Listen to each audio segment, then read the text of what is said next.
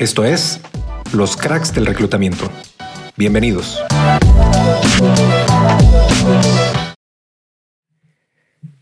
Hola a todos, bienvenidos a este capítulo. Eh, mi nombre es Eduardo Campos, soy CEO de Screen IT y fundador de Coloquio, una plataforma para videoentrevistas para el reclutamiento. Eh, el día de hoy tenemos un invitado que tengo el gusto de conocer ya hace algún tiempo y que además coincidimos que estamos ambos en la misma ciudad, la ciudad de Querétaro. Eh, es, alguien que ha estado involucrado desde hace mucho tiempo ya en esta misma industria y que además eh, ha sido punta de lanza en el tema tecnológico para poder estar acelerando los procesos de atracción de talento con candidatos, vinculándolos a las empresas. Quiero dar la bienvenida a Emanuel Olvera, que es el CEO y fundador de Empleos TI. Bienvenido, Emanuel. Gracias, Eduardo, por la, por la invitación. Un, saludo a todos los que están escuchando este episodio y, pues encantado de, venir a platicar de esto que me, que me encanta, que es la tecnología y el reclutamiento. Entonces, se va a poner bueno.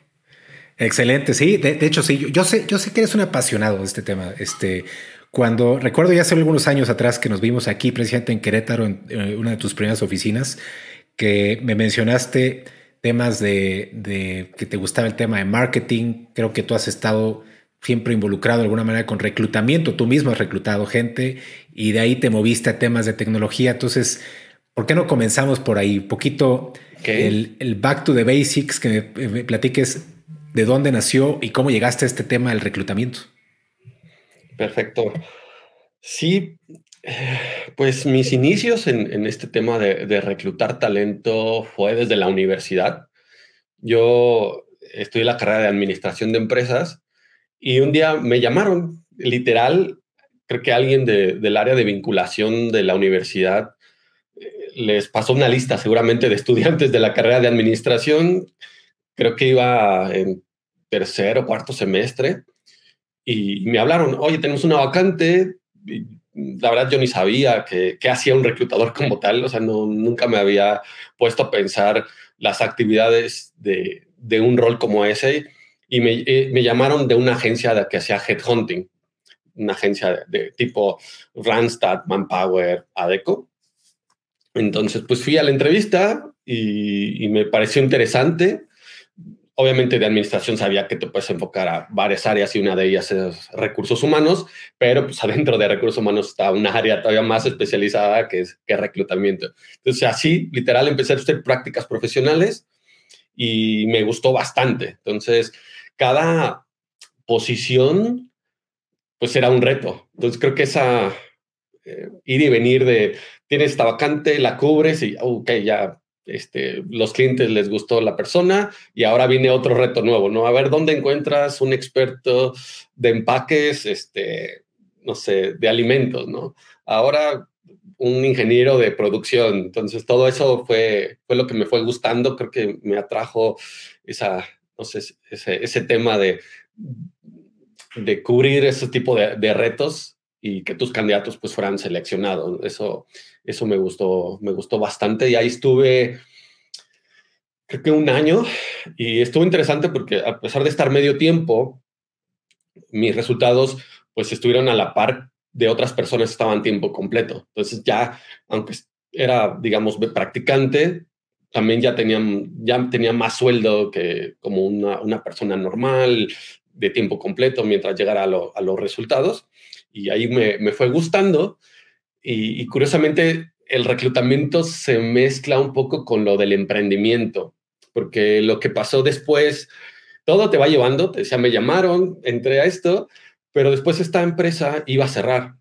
Entonces, lo que yo hice fue ir con uno de mis principales clientes, que era una empresa de alimentos de Celaya, y les dije, oye, pues mira, yo he contratado a estas 20 personas y, y ustedes son mi cuenta, realmente el servicio yo te lo estaba dando, obviamente la, agencia tiene la marca, el, servicio, la oficina, pero yo te puedo seguir llevando el, servicio, ¿no?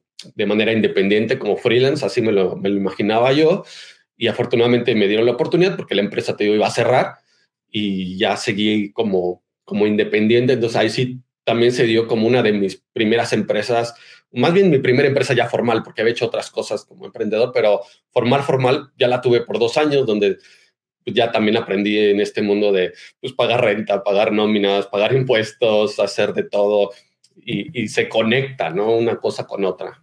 Claro. Así nació este, esta idea. Padrísimo, que además es una, es una historia similar a muchos emprendedurismos, ¿no? Que, sales de, un mundo más corporativo, estructurado, tradicional, y luego de repente encuentras una oportunidad, eh, que en este caso, bueno, pues igual la empresa iba a cerrar de todas maneras, pero, pero te dio la oportunidad a ti de, de poder estar contemplando algo independiente, y de ahí nace Empleos TI. No, era una empresa que, una agencia de headhunting, eh, Human Capital, no me acuerdo el nombre que le puse en ese momento, pero era, fue dos años durante la universidad todavía. Eh, Empleos TI fue ya hasta después de, salir de la carrera. Yo dije, pues todavía me falta aprender de reclutamiento. Por ejemplo, no sabía tanto de pruebas psicométricas, este, assessment de, competencias. Eso, eso me faltaba. Creo que eh, el de leer el currículum y saber si hacía match, el feeling de la entrevista, eso ya lo tenía bien desarrollado y, fue donde dije, ah, voy a regresar a una empresa que me enseñen a hacerlo. Y ahí fue donde me hablaron, igual, otra vez, una empresa de tecnología, ¿no? Se llama Sigma Tao, eh, que está aquí en Querétaro, que era Software y Telmex. Entonces, oye, tenemos una vacante y pues ah, yo sí he reclutado, pero no programadores. Y ahí fue donde me meto, porque pues, se dan las cosas a, encontrar eh, programadores y ahí me seguí en tres empresas, trabajé reclutando pues cientos de estos perfiles ya muy específicos de tecnologías de la información. Eh, voy a aprovechar este tema de tus inicios, ahora moverme al, a un tema un poco más actual, o, mucho más actual, incluso que es el, tú has, visto la evolución, los cambios, el pivoteo, el, tener que estar adaptándose eh, e inventando, ¿eh? ni siquiera quiero decir reinventar, sino inventar cosas de cómo atraer talento y sobre todo en un mercado tan caliente como es el tema de ingeniería de software, programadores. Eh, los últimos, yo no sé, corrígeme, estoy mal, pero yo creo que los últimos cinco años, aunque normalmente la industria ha sido muy hot, últimamente por temas de startups, de compañías que van arrancando, que requieren de estar contratando gente y además eh, hasta incluso temas de sueldo, de beneficios, empieza a ser una competencia muy feroz, pero ¿cómo has visto esta evolución de del reclutador que, con el que tú arrancaste, como, como tú lo empezabas a hacer, tus técnicas de reclutamiento, de atracción, que, eran diferentes seguramente en ese entonces a cómo es hoy. ¿Cómo, cómo lo ves? Eh, eh, no solo en técnicas, sino en tecnología. Ahora, ¿cómo se aprovecha la tecnología? Que obviamente una de ellas es empleos TI para poder estar encontrando talento. Pues sí, o sea, este mercado sí es otra cosa completamente diferente y es un reto también, o sea, obviamente a nivel empresas, contratar ese tipo de talento la tienen muy, muy difícil, pero viéndolo como reclutador, que yo siempre trato de ponerme en, sus zapatos porque te digo, literal, yo lo fui. Eh, yo estudié administración y entender frameworks, este, tecnologías, para, si lo entiendes bien, pues puedes hacer un mejor filtro y pueden pasar mejores candidatos y esos candidatos seguramente tienen más posibilidades de contratarse, ¿no? Entonces, sí, desde ahí es un, gran reto, ¿no? Entender eh, un mundo, cuando te dicen Java, Angular, React, o sea, en tu cabeza no existen esas palabras porque nunca lo viste, ¿no? Entonces, sí te lleva un, buen tiempo eh, adquirir como esa, ese conocimiento técnico de, la especialidad de, la industria. Pero hablando de, de soluciones o herramientas para reclutar, digo, pues si hay plataformas que tienen mucho tiempo, OCC CompuTrabajo, o sea, yo las usé. Y yo creo que, mm, si bien ya tienen mucho tiempo, creo que más bien depende de la habilidad del reclutador. O sea, sí, sí depende mucho justamente de eso, ¿no? Si, voy a poner un ejemplo así muy sencillito. Si estás buscando a alguien de, por ejemplo, yo trabajé en una empresa que era de Oracle, experta en Oracle, era un partner de Oracle, entonces sí puedes poner la nomenclatura, eh, por ejemplo, administrador de base de datos, puede venir en un texto de un currículum, pero también lo puedes buscar como DBA. Entonces, si tú pasas esa, eh, pues si te, empapas con esto, puedes usar todas esas herramientas técnicas, pero dependen como que del seniority o de, de tu capacidad como reclutado. Entonces, creo que OCC no ha cambiado, sin embargo, depende más que el provecho que le sacas tú como, como reclutador a la herramienta que tienes a tu disposición en ese, en ese, en ese momento. Sin embargo, pues lo que eh, justamente nació Empleos TI fue porque yo, al usar este tipo de plataformas generalistas, le llamo, publicas una vacante muy específica, mm. Java, y te llegan 100 currículums. Después de revisar uno por uno, o sea, mi correo estaba lleno, ¿no? 100 currículums. Dije, oye, tengo muchas opciones, eh, me encuentro recepcionistas, te encuentras ingenieros mecánicos, la gente busca trabajo y tú eres de recursos humanos y te imaginan que tienes de todo, ¿no? Hay vacantes para ellos, pero para mí en realidad no me funcionaba. Más del 50% de las eh, candidatos que, que, aplicaban no tenían nada que ver con la vacante. Entonces, para mí era mucho tiempo invertido y perdido porque yo en una empresa de tecnología no iba a tener vacantes de ingenieros industriales o ingenieros mecánicos. Entonces, fue ahí donde vi esa... ¿Por qué no hay algo que me quite ya todos esos que no me sirvan y me siguen solo de tecnología. Entonces, así lo pensé en ese momento cuando tuve la idea de, empleos TI, pero con el tiempo me di cuenta que los reclutadores em, también valoran mucho el tener acceso a, una, a un pool de talento, a una base de datos, eh, más específicamente, como muy pulida y filtrada. Entonces, al ver ese valor que ellos vienen ahí porque es más rápido dedicarle dos horas a hacer una búsqueda y tener 10 candidatos que tienen el perfil, ya les llamaste en un día, a esperar a que te lleguen tres mañana, dos pasado, entonces más lento. Entonces, la parte de buscar fue lo, lo, que fuimos evolucionando y centrándonos en, en, el desarrollo de empleos TI. Y la gente no llenaba tanto su, su, información, les da flojera, los que son más senior tienen tres empleos y llenan uno, o tienen cinco y llenan dos. La manera de solucionarlos fue ir directamente al documento extraigo la información del documento, ya hicieron un currículum alguna vez y mejor de ahí nos eh, traemos toda la información que necesitamos.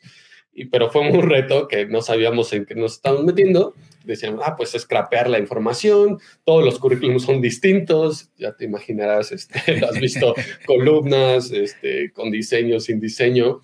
Em, y pues ahí tuvimos que usar este, hacer nuestros pininos en esta parte de, Machine Learning, de procesamiento del lenguaje natural, en este caso del texto. Y ya con el tiempo fuimos pues, evolucionando, entrenando el modelo. Afortunadamente ya teníamos suficientes currículums para entrenar y que eh, el modelo que usábamos en ese momento empezamos con Watson porque fue muy rápido la implementación pues ya logramos entrenar algo que reconociera ingeniería en sistemas, ya es la carrera. Instituto Tecnológico algo, ya reconocía que es la universidad, ¿no? Y ya así ciertas empresas, entonces ya reconocíamos ciertas cosas y alimentábamos del texto a datos estructurados. Y lo que hicimos después fue que cuando un reclutador busca por keyword en nuestra base de datos, por ejemplo, Android, si en lo laboral ha usado Android, ya sabemos qué partes son laborales y qué partes son cursos, ¿no? Curso de Android en Udemy y programador Android en IBM. Entonces, si en lo laboral trae Android, pesa más y tienen un ranqueo los candidatos. El que solamente ha usado Android en escolar va en la hoja 5 como en Google. Entonces ya nos llevó bastante tiempo, no, no fue de un día a otro.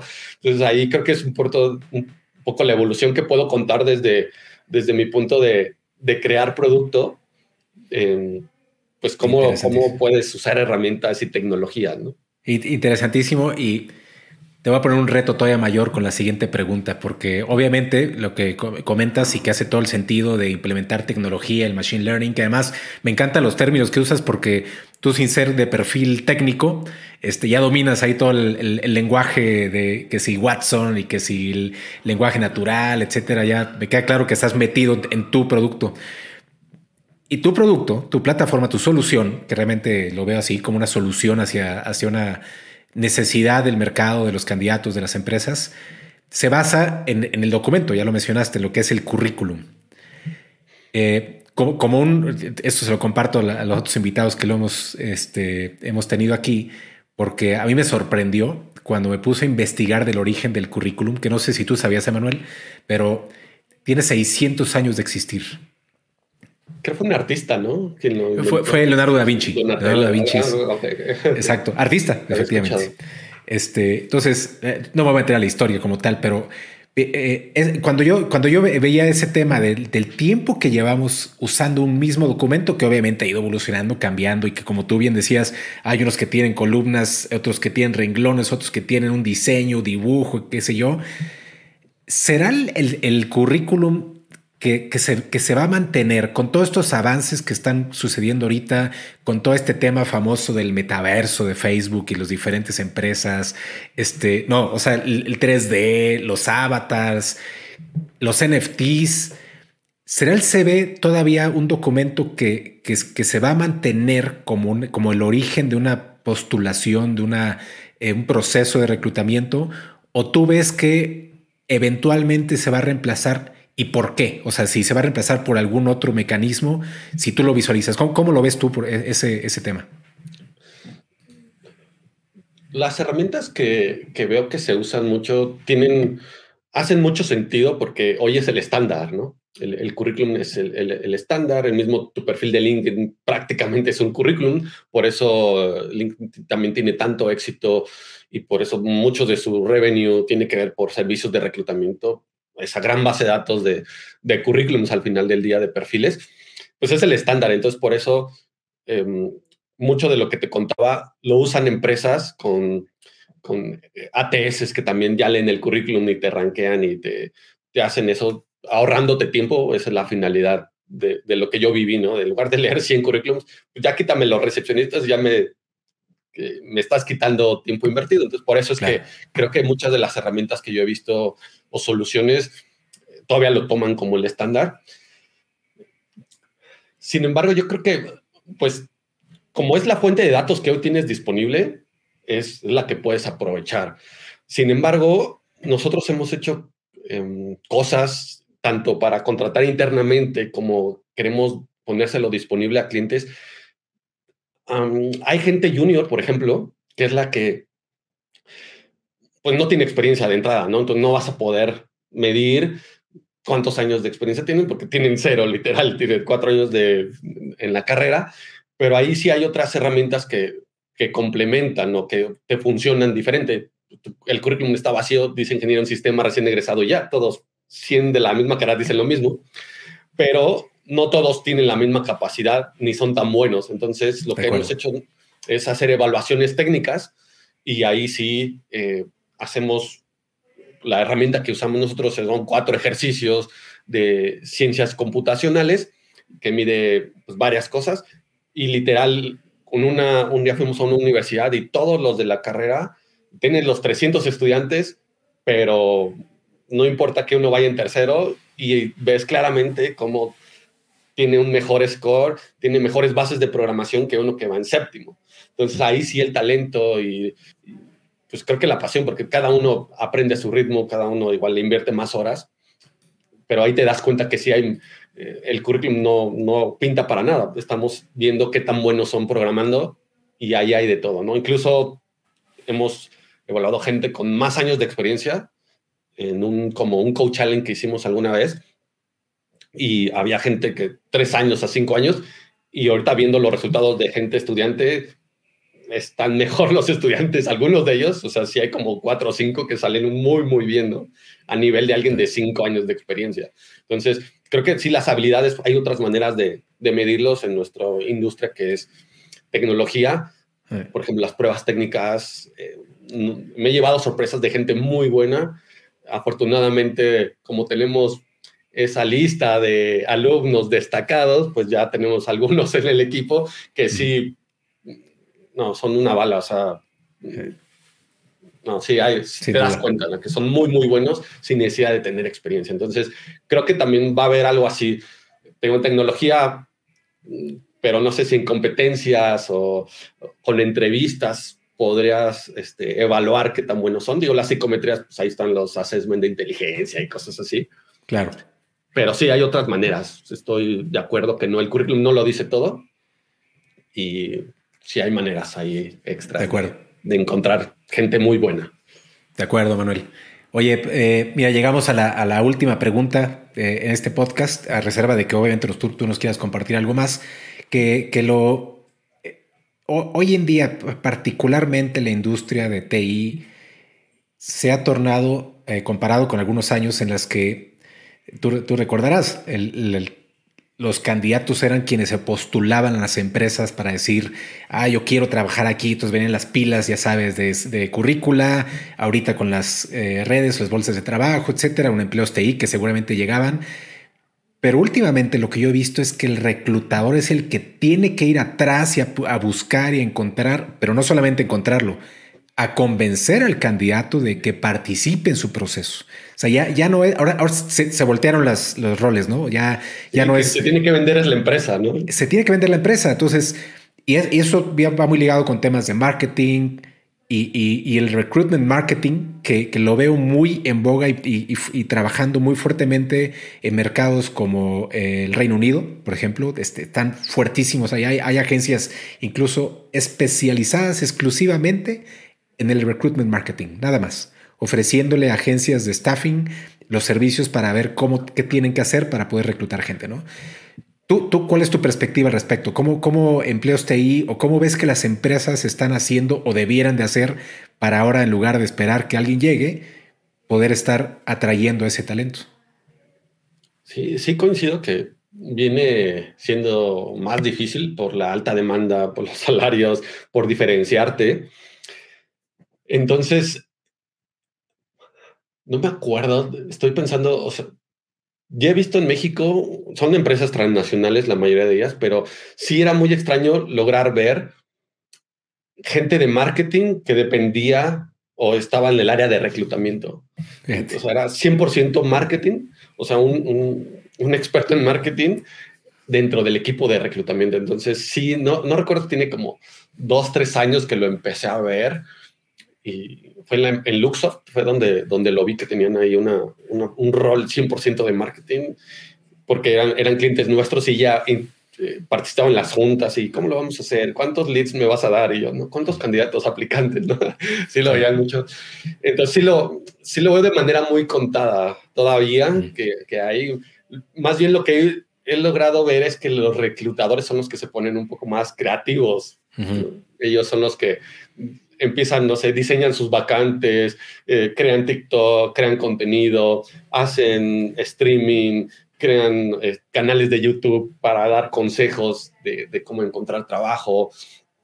Entonces, más bien creo que de los reclutadores que, que, ven esa necesidad han empezado a desarrollar esa habilidad pues para vender mejor sus vacantes, para interactuar mejor con los, con los candidatos. Yo siento que es más hacia hacia esa parte, que todavía no las empresas no dedican tantos recursos como contratar a alguien y lo, lo meto al equipo y que lo hará. Más bien es como el, el, reclutador que ha tenido que evolucionar y, y, ya lo dijiste, ¿no? Saber vender la vacante, saber vender eh, para que apliquen o para que te digan, oye, pues me interesa platicar, dime más de tu vacante en redes sociales y ya después lo llevas a un plano one-on-one. Mm, y, y en nuestro caso, lo que indirectamente sí reclutamos, porque el pool de talento que llega a, empleos TI hoy estamos trayendo más o menos 1.500 candidatos nuevos a la semana. Hmm. Pues tenemos nosotros sí tres personas full time de marketing hacia candidatos. Entonces ahí sí, de nuestro caso, sí es 100%, porque entre más candidatos podamos tener en nuestro pool de talento, los clientes pueden encontrar pues, su candidato ideal, ¿no? Ya hablamos que cada quien busca un super experto en una cosa, otros buscan un junior, otro con inglés. Entonces, eh, ahí es, es nuestro, parte de nuestro trabajo tener un, un pool de talento y, y, hacemos muchos esfuerzos, ¿no? Nuestras redes sociales nos permiten conectar para que en el momento que sí estén buscando trabajo, te tengan presente. O sea, nos pasa que no diario entran a empleos TI, pero sí están conectados con nosotros en nuestro Twitter o nuestro Facebook. Entonces eso nos, nos permite para estar ahí en comunicación para cuando nos, cuando nos necesiten, ah, ya sé que en empleos te actualizo mi currículum, me van a llamar. Eso estoy 100% seguro. Eh, entonces sí, nos, sí usamos varias cosas de, de marketing tengo bastante, bastante fuerte. La parte de SEO le metemos este, durísimo contenido. Ahorita estamos probando Twitter Spaces, por ejemplo, pero más bien mi socio, que es el CTO, él es el que habla de temas técnicos. Ya no es como Manuel el que sabe reclutar, sino ya más alguien técnico con alguien técnico. Sí, tienes que... Hablar el eh, idioma. Es mayor persona también de, de, los juniors que les llama la atención. Eh, obviamente, pues el viajar, los seniors tal vez las prestaciones o, y el salario a todos, ¿no?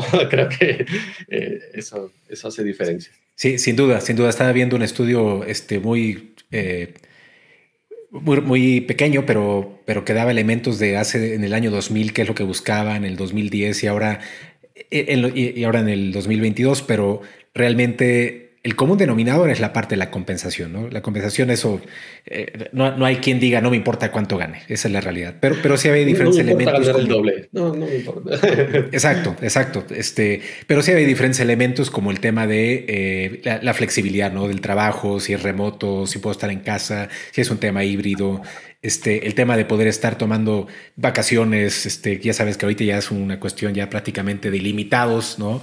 Eh, en fin que, coincido contigo que lo que ustedes hacen respecto de estarse posicionando en redes con contenido y que habrá candidatos que no necesariamente estén activamente leyendo todos los días, pero lo que es un hecho es que están generando marca, ¿no? Y es employer branding, que es lo que yo creo que muchas compañías, o si no es que todas, para poder estar captando ese talento tienen que estar en el top of mind de estos candidatos para que en el momento que haya una oportunidad, ese... Eh, esa compra como tal del candidato de sí quiero participar sea mucho más rápida, ¿no? Que creo que ahorita es lo que tienen que... Sí, y hace mucha diferencia, ¿no? El, el, que ya conozca yo de una empresa, lo haya visto en algún lado, mm, o sea, tengo 10 ofertas de trabajo.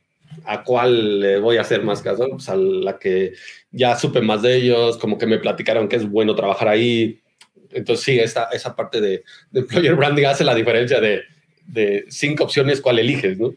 Correcto, correcto. Como candidato, viéndolo como candidato que, están en esa posición hoy de elegir ellos, tal cual. Totalmente, totalmente. el, el branding ahí hace eh, gran diferencia para si avanzan o no en el proceso, si te actualizan el currículum o no, pues sí hace, sí es un buen diferenciador el, invertir en, ese, en esa parte. Emanuel, un placer platicar contigo. Gracias por compartirnos eh, un poco, porque me queda claro que fue un pedacito nada más de, lo que has vivido todos estos años a través de tu experiencia con empleos TI, con el mercado de reclutamiento, que, a mí me apasiona también este, cómo, cómo ha venido evolucionando y cómo va a seguir evolucionando. Y este, dejemos un pendiente para tener una sesión más adelante y ver cómo va cambiando las cosas en, en este 2022, si te parece bien. Sí, no, de acuerdo se pasó muy, muy rápido, 30 minutos. Gracias, Eduardo, por, el tiempo, por el espacio y fue un gusto eh, saludarte y platicar contigo. Igualmente, Manuel, Manuel Olvera, eh, CEO y fundador de Empleos TI. Muchas gracias.